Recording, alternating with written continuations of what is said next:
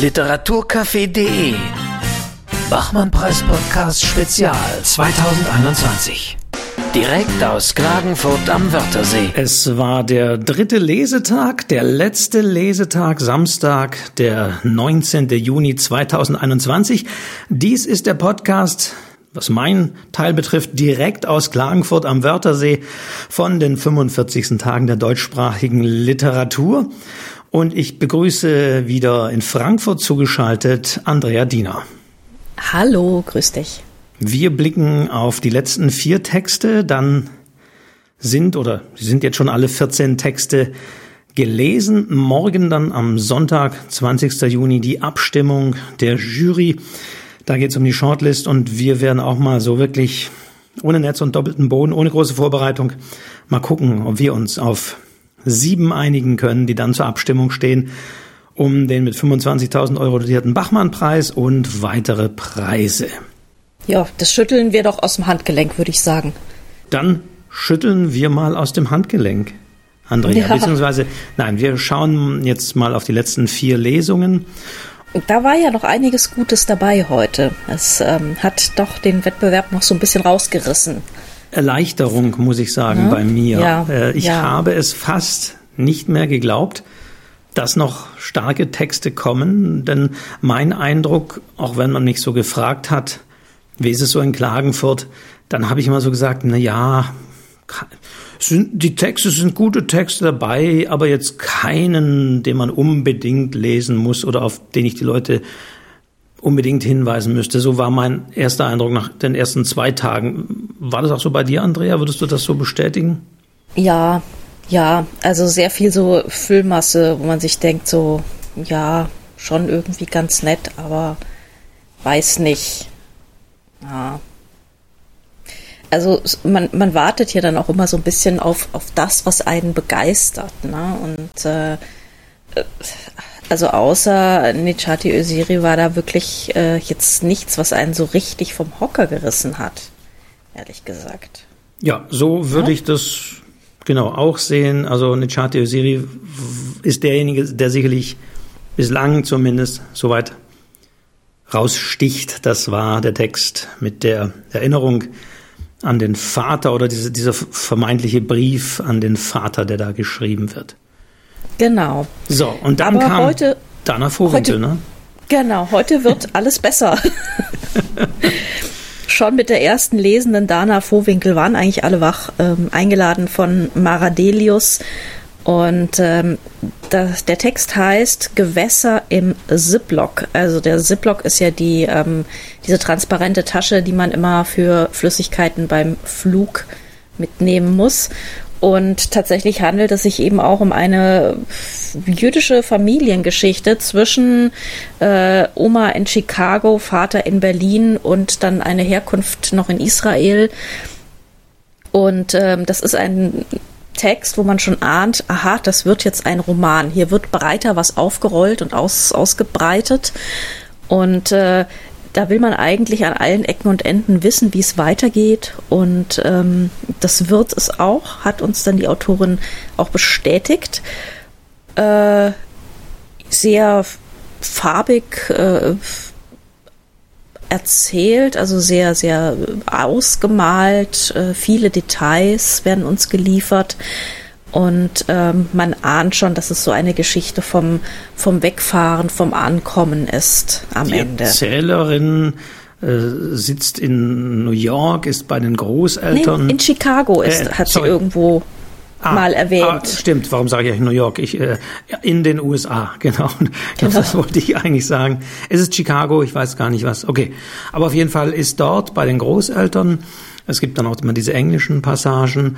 Und ihr Vater ist wohl, es hieß in der Diskussion, das Kantor, aber auf jeden Fall irgendwie betraut mit Aufgaben in der äh, dortigen Gemeinde, sage ich mal, in Berlin. Und genau. Ja, wir haben auch diese beiden Erzählperspektiven. Wir haben da einen Wechsel. Es hat so, so äh, Art kapitelartige nummerierte Unterteilung. Erstens, zweitens, drittens und so weiter. Und wir haben auch immer diesen Wechsel der Perspektiven der Tochter, sage ich jetzt mal, auf der einen Seite und der Vater auf der anderen Seite. Genau. Also mich hat der Text ein bisschen überrascht, weil ähm, also ich habe sowas in der Richtung erwartet. Ich habe einen der ersten Texte von Jana Vohwinkel unter der Hand zugespielt bekommen. Ähm, genau, also ich war schon wieder ein bisschen vorbereitet und ähm, das war diese, äh, dieser Text über äh, jüdische Stadtrundfahrten in, in Berlin. Ich glaube, das jüdische Berlin oder so ähnlich heißt der. Und das ist eben eine, ein, eigentlich die Form einer Fremdenführerin, die da erzählt und die eine Stadtrundfahrt macht durch das jüdische Berlin. Allerdings ähm, ist sie ein Teil davon und erklärt dann eben auch im, eben im Stil, im Duktus einer Stadtführerin auch ihr eigenes Leben und führt auch durch ihr eigenes Schlafzimmer und so. Ähm, also das war schon durchaus ein Text, der mit viel Formwillen und mit Form gespielt hat, ähm, der aber jetzt so von der epischen Erzählstimme eindeutig noch nicht ganz so weit war. Also es ist vielleicht so ein bisschen eine Vorstufe davon. Und äh, hier merkt man jetzt wirklich, okay, da hat einer wirklich Willen, ähm, einen Roman zu erzählen und auch sich auch wirklich viel Luft zu lassen und weit auszuholen. Und ähm, ja, ich fand das Bemerkenswerte ähm, an diesem Text, dass auch vor allen Dingen, was wir jetzt gerade gesagt haben, ähm, jüdisches Leben, auch äh, Migrationsthema, Berlin, USA, äh, Fridays for Futures taucht auch einmal, wird erwähnt und so weiter. Dass wir hier eigentlich so einen Text hätten, wo man von dieser Namensnennung sagt, oh Gott, das ist so zeitgemäß, das ist darauf hingeschrieben.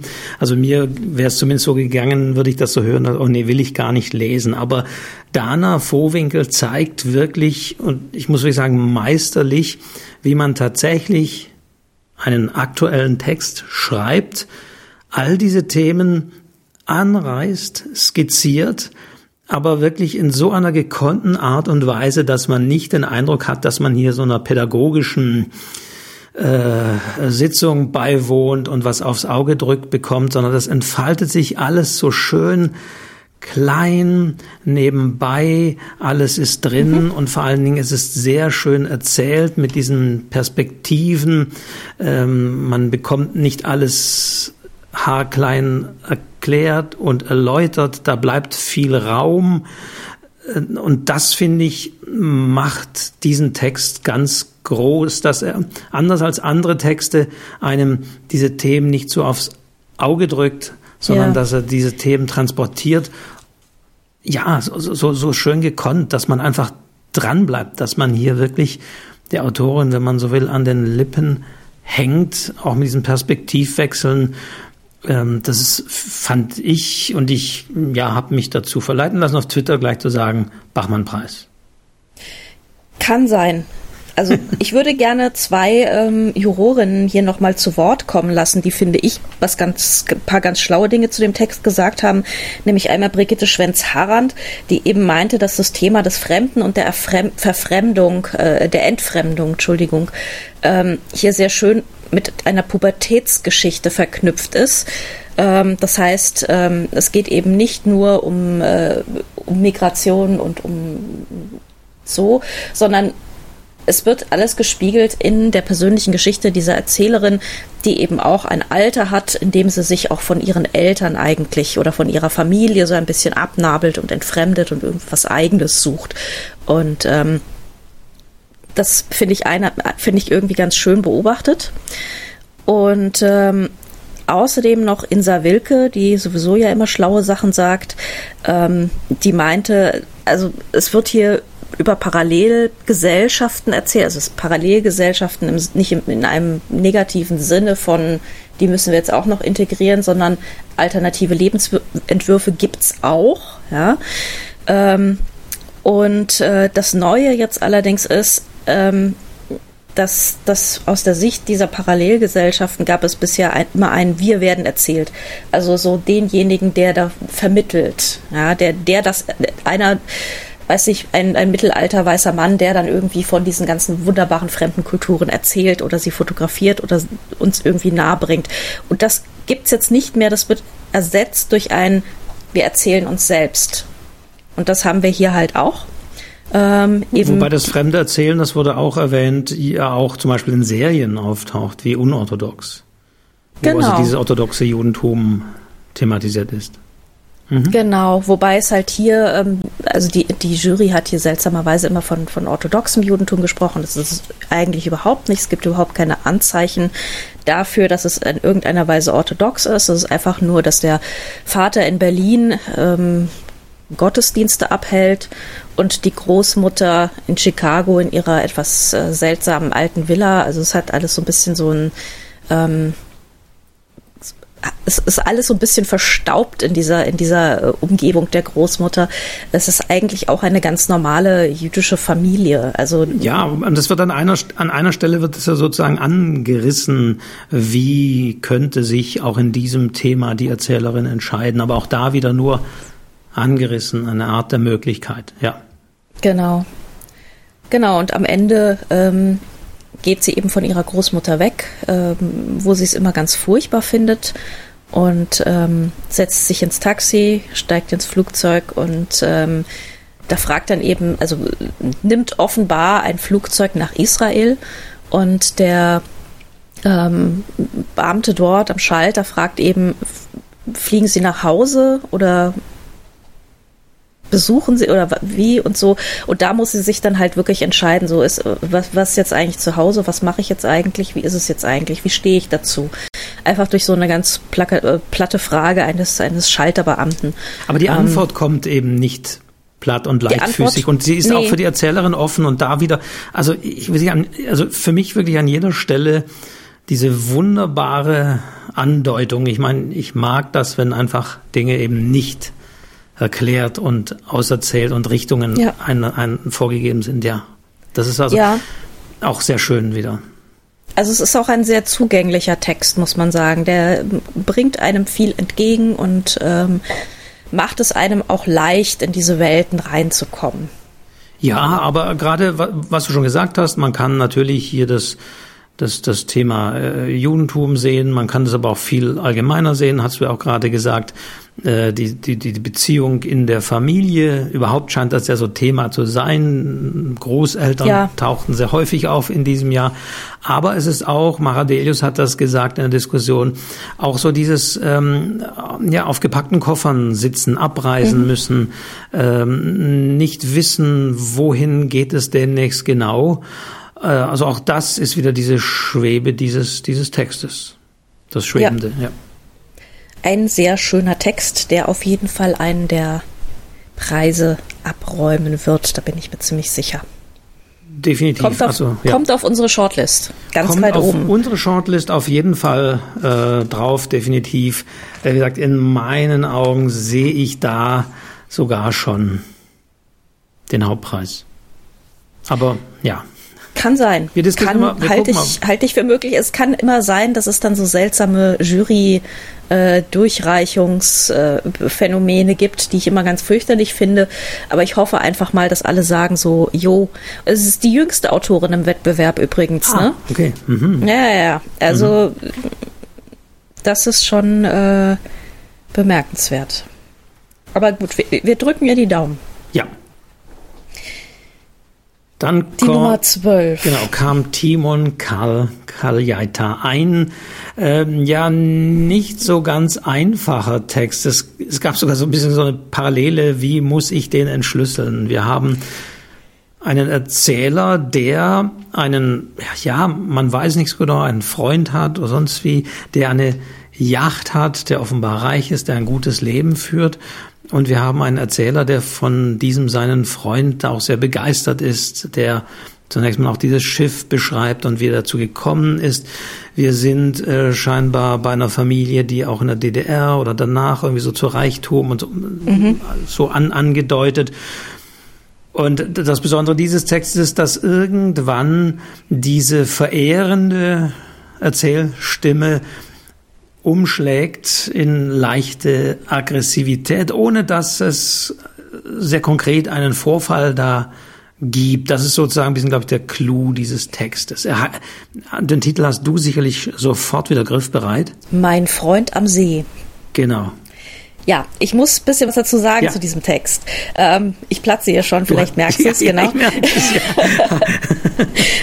Eingeladen von Michael Wiederstein.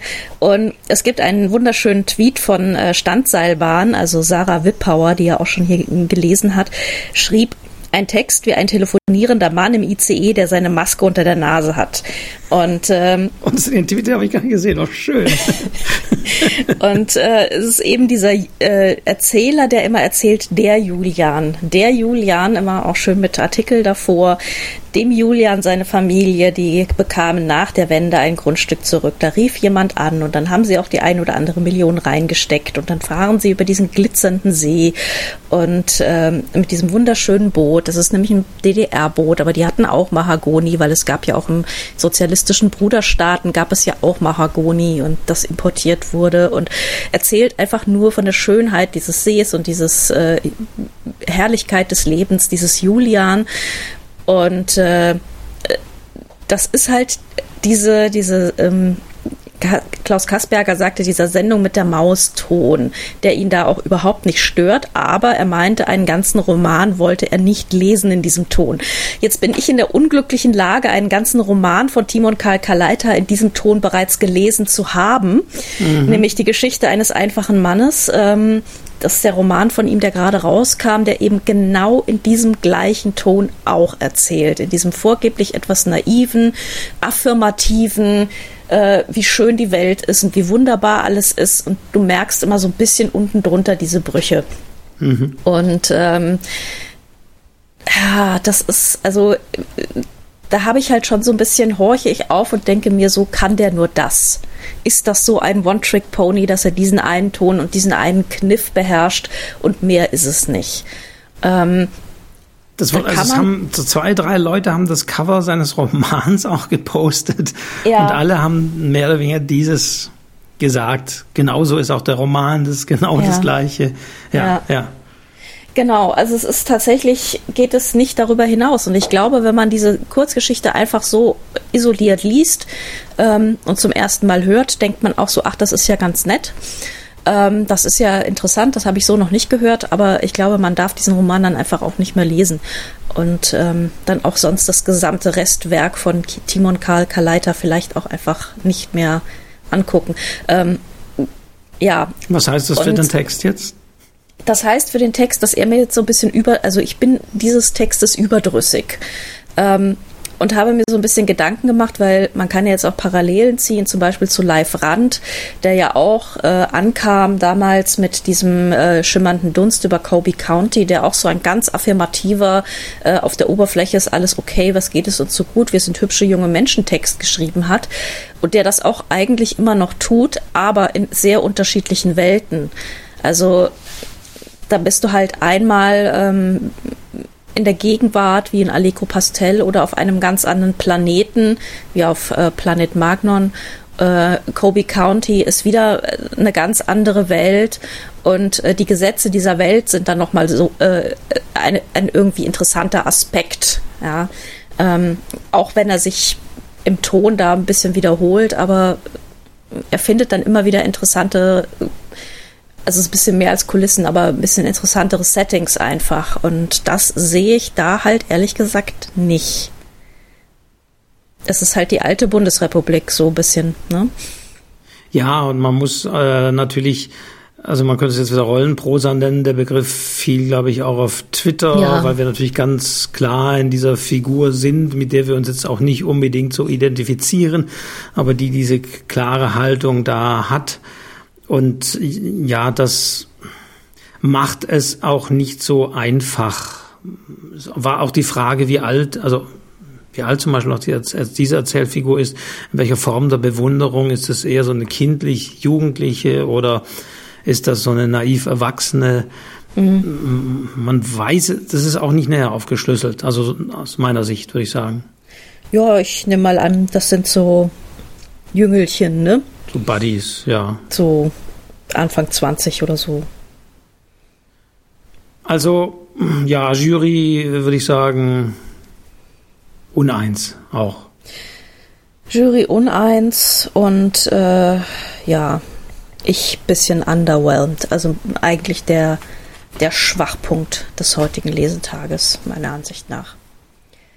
Aber ich glaube, wenn man diesen, diesen sehr langen Roman von ihm, der eben genau diesen Ton auch perpetuiert, wenn man den noch nicht gelesen hat, ist es vielleicht nicht der Schwachpunkt des Lesetages. Das halte ich durchaus für möglich.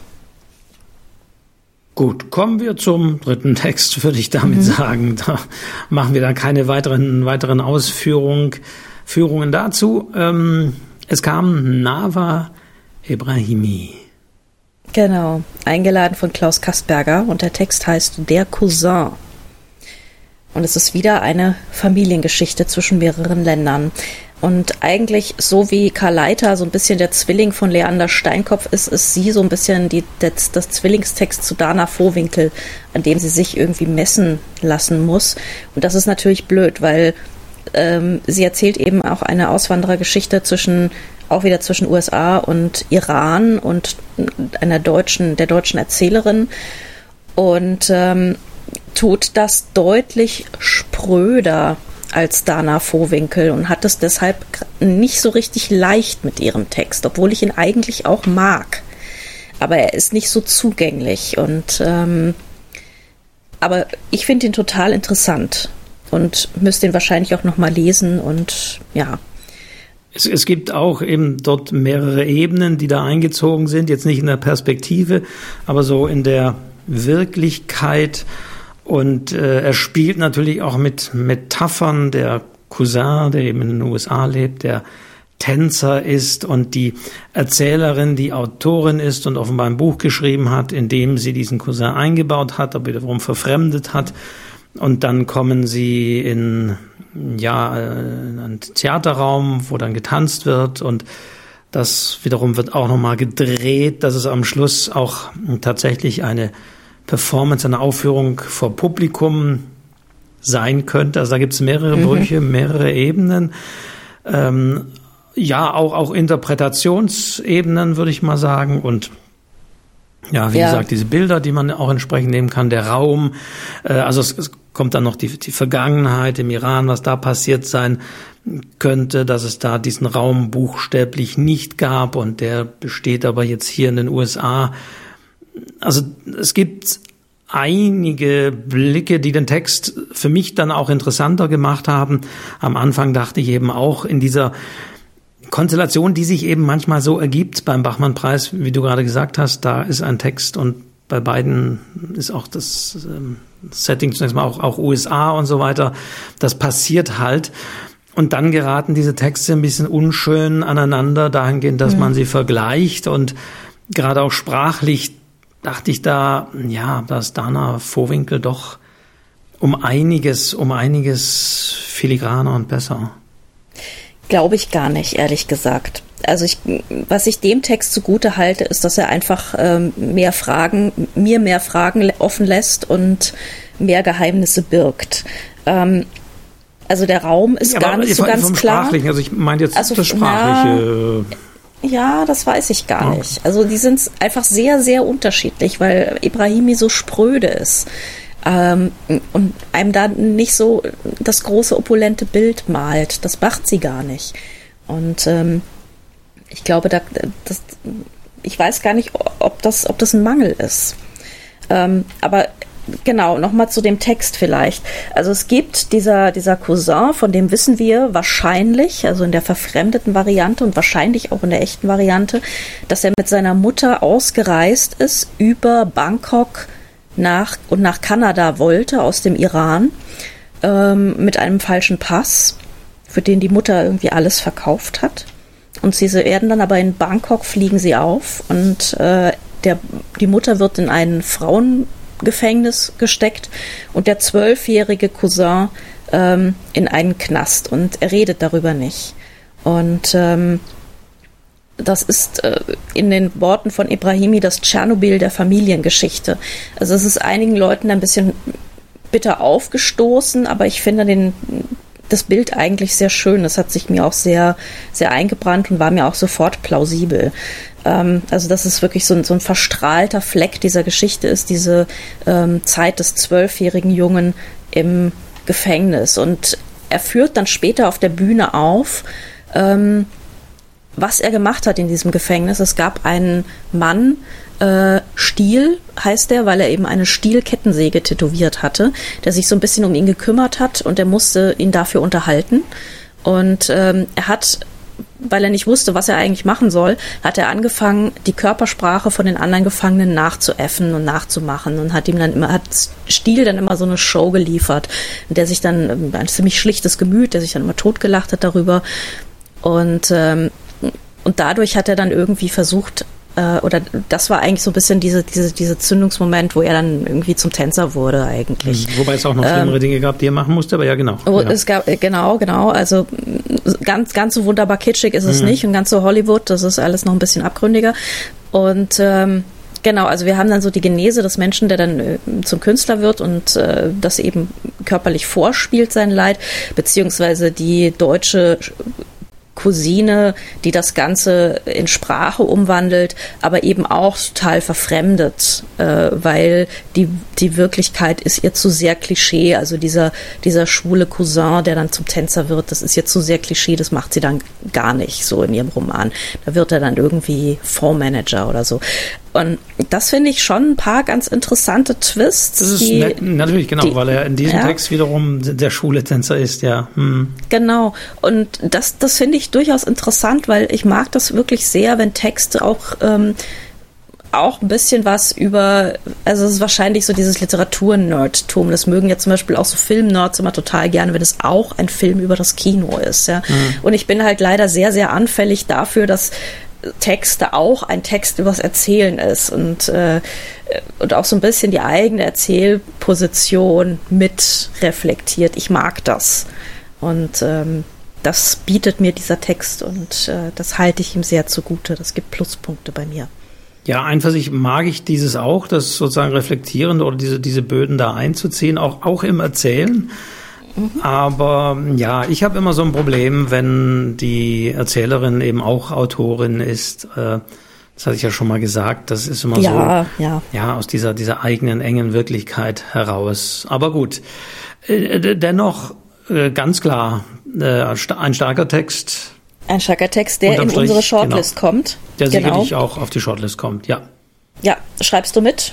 Äh, oh, schrei schreibe ich mit, aber Moment, wen haben wir denn schon auf der Shortlist? Also gut, von heute haben wir Dana Vohwinkel, dann haben wir äh, Nava, ja, wir haben erstmal zwei Ibrahimi, ja nur. Genau, dann von heute, dann würde ich aber auf jeden Fall äh, Usiri mit draufschreiben. Ja, genau, das können den, wir, glaube ich, schon mal so, so einfach den, schon mal so den blind halten wir schon mal fest. Äh, genau. Und jetzt versagt hier auch noch mein Schreiber, aber das müsste reichen. Nejati Esiri, genau. Haben wir drauf. Dann haben wir drei. Genau, eine Lesung haben wir ja heute. Wir machen aber nochmal mit einer Lesung weiter, damit wir den genau. heutigen Tag auch äh, fertig haben und generell alle 14 haben. Am Schluss stand Nadine Schneider eingeladen, auch von Brigitte Schwenz-Harand. Genau. Und das war am Ende vorgeblich ein Idyll, ein Dorfidyll, das Nadine Schneider da beschrieben hat. Hm, ich hatte so gesagt, Kasperger wird sicher Stifter sagen, was er auch er sagte hat. es prompt, genau. Und, ja. Ja, und der Clou an diesem Text ist, dass es eben wirklich idyllisch erzählt ist, dass wir auch viele Klischees drin haben äh, und, und, und. Aber wir merken, und das sollte natürlich sein, sozusagen, darunter brodelt. Es ist eine Familie, die von außen in dieses Dorf gezogen ist. Ich glaube, weiß ich nicht, ist gar nicht mal so klar, von ob es aus einem Nachbardorf oder aus einem anderen Land ist. Ja, ich glaube schon aus einem anderen Land. Wahrscheinlich, ja, aber es ist nicht, glaube ich, weiß nicht, aber ich glaube, es ist nicht explizit, aber sie sind zumindest nicht, sie gehören nicht in dieses Dorf, aber haben da, sind da jetzt auch zu Hause und ja, es kommen dann so Abgründe rein, Dinge, die da passieren, Andeutungen, dass es durchaus, ich sag mal so, irgendwelche Feinde geben könnte oder Leute im Dorf, die dieser Familie nicht so wohlgesonnen sind. Es gibt dann plötzlich einen Kratzer im Auto und so weiter. Und das wird aber alles so vom Vater gesagt, na ja, das zahlt die Versicherung und so weiter. Also es bleibt, es wird versucht, sozusagen das auch in dieser Idylle zu belassen. So würde ich mal diesen Text und die Wirkung zusammenfassen? Ja, es ist schwierig. Also von Nadine Schneider habe ich auch das Buch gelesen, drei Kilometer erschienen bei Jung und Jung. Und äh, da haben wir es mit einer rumänien-deutschen Familie, äh, Familie zu tun und einer Tochter, die ähm, kurz vor dem Zusammenbruch des Ceausescu-Regimes überlegt, auch rüber zu machen über die Grenze nach Jugoslawien, so wie schon viele junge Leute bei ihr im Dorf. Ähm, und das ist so die Geschichte eines, eines drückenden Spätsommers. Es wird dann immer kälter, es wird äh, immer winterlicher und auch ihr wird irgendwie immer, es, es wird alles immer kälter. Und ähm, genau, und äh, irgendwann geht es dann so auf diese äh, es gibt immer mehr Demonstrationen in der Hauptstadt und man weiß ja dann natürlich durch die Geschichte schon, was passieren wird. Ähm, also in einem ähnlichen Universum sehe ich diesen Text Quarz auch verortet. Allerdings spielt der jetzt natürlich nach der Flucht, also nicht die ähm, vor der Ausreise, sondern danach. Äh, ist nicht das Weggehen, sondern das Ankommen. Und äh, das Ankommen in so einem bayerischen Dorf oder wo auch immer, also die Thujenhecken sind, glaube ich, irgendwie sowas eher Süddeutsches, hinter denen man sich verrammelt, ähm, die wirklichen ich glaube, wenn man das mal gesehen hat in diesen Dörfern, wie sich die Leute hinter ihren akkurat gestutzten Thujenhecken wirklich verschanzen, wie hinter so Burgmauern, ja. Ähm, das ist äh, schon was sehr Eindrückliches. Und äh, der Text hat so viele gute Anlagen und glaube ich einfach nicht genug daraus gemacht. Und das ist wirklich total, es ist wahnsinnig traurig, weil ich gehe da mit, ich verstehe diese, ich kann mich da reinfühlen, ich verstehe diese Thujenhecken, ähm, ich verstehe auch dieses, dieses Dunkle, was darunter dreut unter dieser Dorfidylle. Aber man, ich, ich sitze davor und denke mir so, das möchte ich jetzt eigentlich erstmal durchlekturieren, weil das passt alles noch nicht so richtig. Also da muss man noch viel mehr Dinge rausarbeiten, andere Dinge streichen. Ähm, und das ist wirklich schade, weil ich glaube, da ist viel drin, was es zu einem guten Text werden lassen könnte. Aber das, was wir jetzt gehört haben, das ist es noch nicht. Also die Jury-Diskussion kreist ja eben auch darum, welche Abgründe kann man sehen und wie originell sind diese Abgründe, äh, in die man da blicken möchte oder auch nicht. Das war so auch ein bisschen äh, das, was ich so von der Jury-Diskussion hier mhm. mitnehme, ob man bereit ist, auch diese Andeutungen schon entsprechend zu sehen. Also Philipp Tingler hat sich dem wieder verweigert, hat aber mhm wie ich finde, da, also es gab auch die Diskussion, wann spielt das überhaupt? Und da hat er zumindest den Punkt genannt, ja, wenn es eine, eine, eine jüngere Erzählerin oder Erzählfigur wäre, dann müsste doch eigentlich eben auch die, die Social Media und, und die anderen Kommunikationsmedien eine Rolle spielen, die hier gar nicht auftauchen. Also wann spielt überhaupt dieser Text? Dann hieß es aber ja gerade das Zeitlose, darum ginge es ja und so weiter. Mhm. Also da kreiste dann die Diskussion so ein bisschen auch um sich selbst, habe ich so den Eindruck, wo man dann nur noch darüber diskutiert, wie sehr ist man bereit, da, da mitzugehen. Ja, also Widerstein sagte dann etwas gemeinerweise, dass der Text so ein bisschen was Deutsch-LK-haftes zu Korrektes habe und ihm da ein bisschen zu platt kommt. Ja, was auch die Behandlung des Rassismus sozusagen da angehe, ja.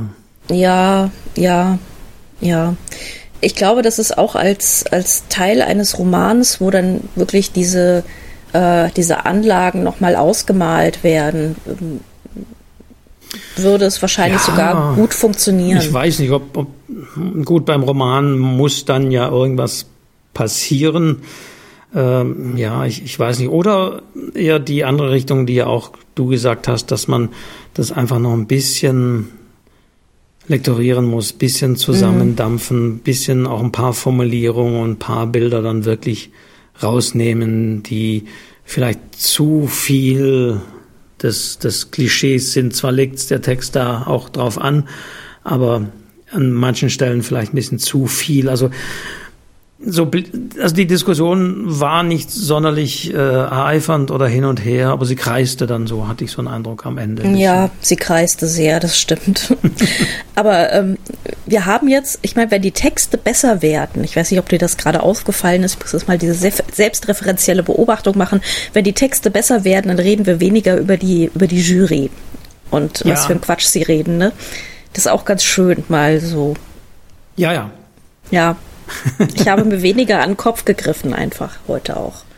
Ich habe es so hingenommen, dass, dass Via Kaiser immer ständig gefragt hat, was, äh, dass sie was nicht versteht und ähm, Frau Wilke immer dann immer einordnet als Chefin und äh, ja, das äh, ja. Äh, verwundert mich äh, äh nicht nur äh, da an der Jury, sondern manchmal auch bei Twitter, dass die diese Haltung, ich verstehe das nicht oder das ist doch nicht logisch oder das ist nicht wirklich ja. so. Also äh, wo war das? Ich glaube bei Nava Ibrahimi ging es drum äh, kriegt man irgendwie eine Blasenentzündung, wenn man zu viel oder zu wenig aufs Klo geht oder ja, sonst wie. Ah, das war bei Dana Vohwinkel. Oder war das sogar, sogar bei Dana mhm. Vohwinkel? Und, und da muss ich sagen, darum geht's doch nicht. Es ist die Angst der Erzählerin. Also das sind so typische Sachen, wenn du Wasser trinkst und Kirschen gegessen hast, kriegst du Bauchweh und so weiter, wo man auch sagt, das ist Unsinn. Aber das sind so manchmal auch so Ängste oder Dinge, die man einfach gehört hat und in, ganz egal, ob sie medizinisch nun stimmen oder nicht. Also ja, wobei ich will dann schon, dass es stimmt, ehrlich gesagt. Also wenn es wenn es sich nicht um so einen sehr Ort und Zeit und äh, fantastischen Text handelt, ist mir das, da ist mir das auch egal.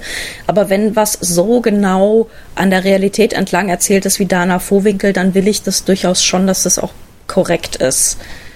Ja, gut, das ist eine Diskussion, die jetzt, wir jetzt wieder führen müssen. Also ich finde nicht, weil wir sind ja an dieser Erzählfigur und die, wenn eine Erzählfigur so etwas glaubt, das ist dann immer eher der Punkt, und das merken wir ja, wenn halt dann jemand kommt und sagt, nee, das stimmt so nicht, dann kann man als, als, als Autorin immer noch sagen, ja, aber das glaubt nun mal die Erzählerin, aber man nimmt es ihr dann wirklich nicht ab.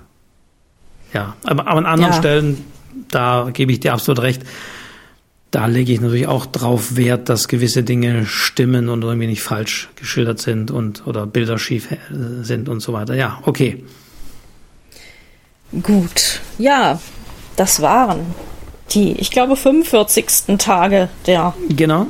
deutschsprachigen Literatur. Also waren sie fast genau. morgen natürlich noch die, die Preisverleihung und jetzt äh, müssen mhm. wir noch mhm. vier, Na vier Namen müssen wir noch finden. Noch für vier. unsere Shortlist. Noch vier. Wir hätten, was haben wir denn jetzt überhaupt noch? Wir haben Julia Weber noch mit Ruth. Bin also, ich mir nicht sicher. Das, das waren zwei Frauen, Sexszene, so als Stichwort. Ja, genau. Frauensex, Büro, Tristesse, äh, eventuell Sexarbeiterin, wir wissen es nicht. Ja. Könnte Rote ich durchaus noch sehen. Kann sein, ja. Ja. Ähm, Heike Geißler bin ich mir nicht sicher es hat ja wieder, das war so ein bisschen fast wie so ein Running Gag, äh, Insa Wilke, die er eingeladen hat, hat das immer wieder nochmal ins Spiel gebracht und so gesagt, anders als bei Heike Kaiser. Da brach schon Lachen in der, in der Jury aus. Ähm, da weiß man jetzt nicht, ob sie da, ob alle deswegen sagen, komm, dann gebe ich noch meinen letzten Punkt der Frau Geisler und dann ähm, kommt ihr doch nochmal ja. auf die Shortlist. Man weiß es nicht, ne? Also, ja. Hm, genau. Also Magda Wojcik ganz bestimmt nicht. Das ist, das ist busy zu schlicht. Ja, würde ich auch sagen. Die Frau, die eine Leiche findet. Wir nicht mehr.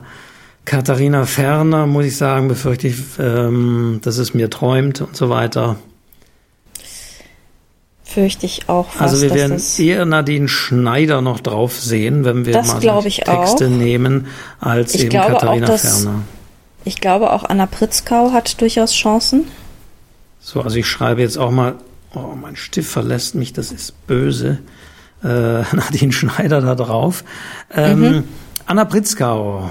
Mhm. Würdest du noch mal drauf äh, nehmen? Das war welcher Text? Frauen im Sanatorium die Mutter-Tochter-Geschichte ah, ja. zwischen Samara und ja. Deutschland mit der depressiven ja. Mutter. Ja, ja. Auf jeden Fall, ne? Würde genau. ich definitiv auch drauf sehen. Dann Kritzel, hatten wir Verena. Kritzel, Kritzel. So. Dann hatten wir Verena Gotthard. Die jüngste Zeit, die ähm, bäuerliche Umgebung, äh, das Vergehen der Zeit. Ähm, ja, die fehlenden Wortkarge Avantgarde genau. ohne Verben.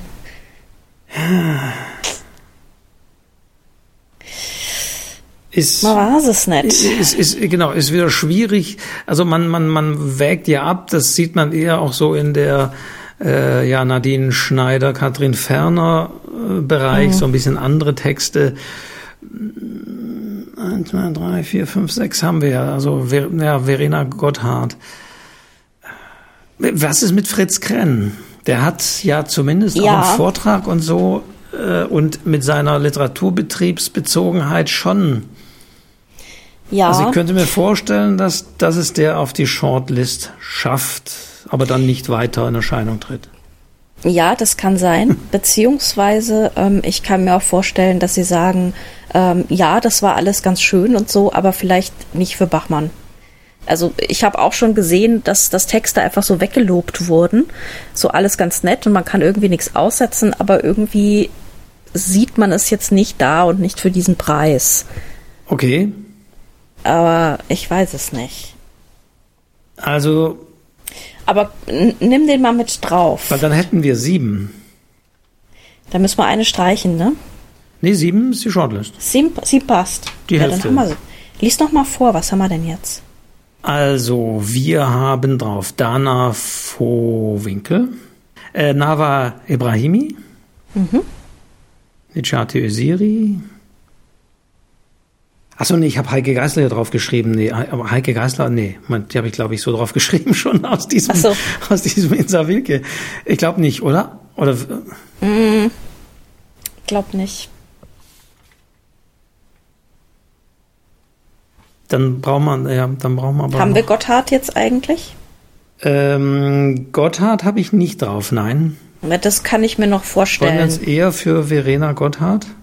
Als Heike ja. Geißler, ja, ich glaube schon. Ja, ich, ich glaube, es, es war schon von der, von der Art her eben was anderes und ja. Boah, es ist schwierig hier. Ähm, war von Maradelius, ja, von genau. Maradelius eingeladen, genau. Also Verena Gotthard hätten wir dann auch drauf. Mhm. Also soll ich noch mal? Ja. Äh, Dana Vohwinkel, Nava Ibrahimi, Necati Esiri, mhm. Nadine Schneider, Anna Pritzkau und Verena Gotthard. Eins, zwei, und drei. Fritz Krenn. Und Fritz Krenn. Dann haben wir sieben. Wenn wir den noch mit, wenn wir den noch mit reinnehmen, ja. Ja, ja. das wären dann die sieben. Schauen wir mal, wie nah wir da sind an der der Realität. Ja, also man sieht, ich glaube, das haben wir gestern auch schon gesagt, es gibt jetzt aufgrund des heutigen Tages, und das sind ja äh, wirklich, wir haben, wir haben drei der Texte des heutigen Tages, wo nur mhm. vier Texte gelesen wurden, da drauf gehievt, weil der Tag recht stark war. Und ja, es gibt, glaube ich, solche bisschen deutlich aufscheinendere Ausreißer nach oben, wie Dana mhm. Vohwinkel und Necati Esiri. Und da, da kann man schon die benennen, aber dann, glaube ich, wird es wirklich schwierig, wenn man wirklich so in der, in der Fritz Krenn Wertungsebene sind, weil morgen, das vielleicht auch nochmal dürfen, also wird die Jury eben Punkte vergeben, ich glaube runterzählen von sieben bis eins und so weiter, mhm. äh, verteilend auf die 14 Kandidatinnen und Kandidaten und man darf dem eigenen, den eigenen Eingeladenen keine Punkte vergeben und dann entsteht daraus die Shortlist, also schlichtweg durch Addition und wie schon gesagt, dann hängt es halt davon ab, wem gibt man noch so ein paar weniger Pünktchen vermeintlich, mhm. was aber vielleicht dann in der Addition dazu führt, dass dann ähm, diejenige oder derjenige auf der Shortlist ist. Aber das ist gerade so vage, würde ich sagen, mhm. dass wir das nicht, nicht hundertprozentig ausmitteln äh, können. Aber das wird äh, morgen sein und dann wird zunächst mal diese Shortlist der sieben äh, bekannt gegeben und zwischen denen wird dann nochmals live und vor Publikum morgen am Sonntag ab 11 Uhr abgestimmt und dann geht es ja, zunächst mal um den Hauptpreis, den Bachmann-Preis, dann den Deutschlandradiopreis und dann gibt's noch, was gibt's, den Kelag-Preis und also fünf insgesamt. Äh, nicht in, in, in der Abstimmung der Jury ist eben dann noch der Publikumspreis, der sogenannte BKS-Publikumspreis. Der kann heute noch, also falls der Podcast noch schnell genug online geht, ansonsten war es so am Samstag eben per Voting über die Website und mit Verifizierung über eine Handynummer und so weiter kann das Publikum da abstimmen. Und mhm. äh, gleichzeitig ist dann diejenige oder derjenige äh, entsprechend äh, der, der Stadtschreiber im nächsten Jahr. Wobei das die, genau. diese können wir auch noch abgeben. Wer, wer wird es da werden? Publikumspreis? Was glaubst du? Wird es eine Chati Siri? Ich glaube, ja, ich glaube, Fritz Krenn hat hier Außenseiterchancen, um ehrlich zu sein. Meinst du, dass das so viel Publikum der hat, ja, der hat irgendwie, ich, ich, hm, ich habe schon Leute Publikumspreise kriegen sehen. ich habe schon Publikum. ja. Ja, also die haben schon so ein bisschen ein Herz für das, für das, für das Verschrobene. Also das kann ich mir schon vorstellen. Ja, aber ich, also da glaube ich dann, aber da würde ich dann auch eher das Publikumspreis so an Dana Fo, also gut, ich orientiere mich immer so auf, auf Twitter-Stimmung oder so, aber ja, ich, ich sehe doch glaube, eher die Texte, viele, die, ja. Viele, glaube ich, geben dann doch den, äh, das Publikumsvoting jemandem, wo sie denken, der kriegt keinen Hauptpreis. Boah, ich, ja, mein, so, ja. Ich glaube hm, schon, hm. ich glaube schon. ich glaube schon. Na gut. Also ich äh, glaube, ich kann mir vorstellen, dass da wirklich nochmal, dass es überraschend wird, was sein könnte. Also du meinst tatsächlich Fritz Krenn? Hm, kann passieren. Okay, dann sage ich Nadine Chati Siri. Okay. Und dann, dann werden wir mal sehen, ähm, wie das so ist. Morgen werde ich natürlich gucken, weil ich hier bin. Ähm, das werden wir gleich noch festlegen, wann wir da aufnehmen, weil ich werde natürlich schauen, so schnell wie möglich nach der Preisverleihung hier zum ORF zu kommen und zu gehen, um natürlich noch Stimmen da einzuholen von, von Jurymitgliedern. Deswegen mhm. müssen wir mal schauen, wie wir das machen. Also da gucke ich mal, äh, wen ich da noch äh, bekomme. Man sieht sie ja auch gestern hier so in der Stadt sitzen und flanieren, mhm. näher ran oder mhm. weniger ran an äh, den Kulturveranstaltungen gestern. Also ich habe es oft einige gesehen. Ja, aber morgen dürfen sie ja wieder raus. Morgen ist es egal, äh, welche Krankheiten sie kriegen. Nein, äh, also da ist wieder, also sonst müssen sie eben alle zwei Tage testen lassen und so weiter. Und ich werde natürlich auch nur getestet dahin gehen und so weiter. Mhm. Also insofern werde ich mal gucken, da noch Stimmen einzufangen. Aber wir werden auf jeden Fall dann nochmal das Abstimmungsergebnis hier in diesem Podcast bewerten. Das machen wir auf jeden Fall. Mal gucken, ob wir recht hatten mit allem. Ja. Dann verabschieden wir uns für heute. Genau, und verabreden uns für morgen. Irgendwann am Mittag oder frühen Nachmittag, wir werden sehen. Für morgen, genau. Ansonsten sagen wir hier jetzt mal offiziell für diesen Podcast schon mal Tschüss bis morgen. Und vielen Dank.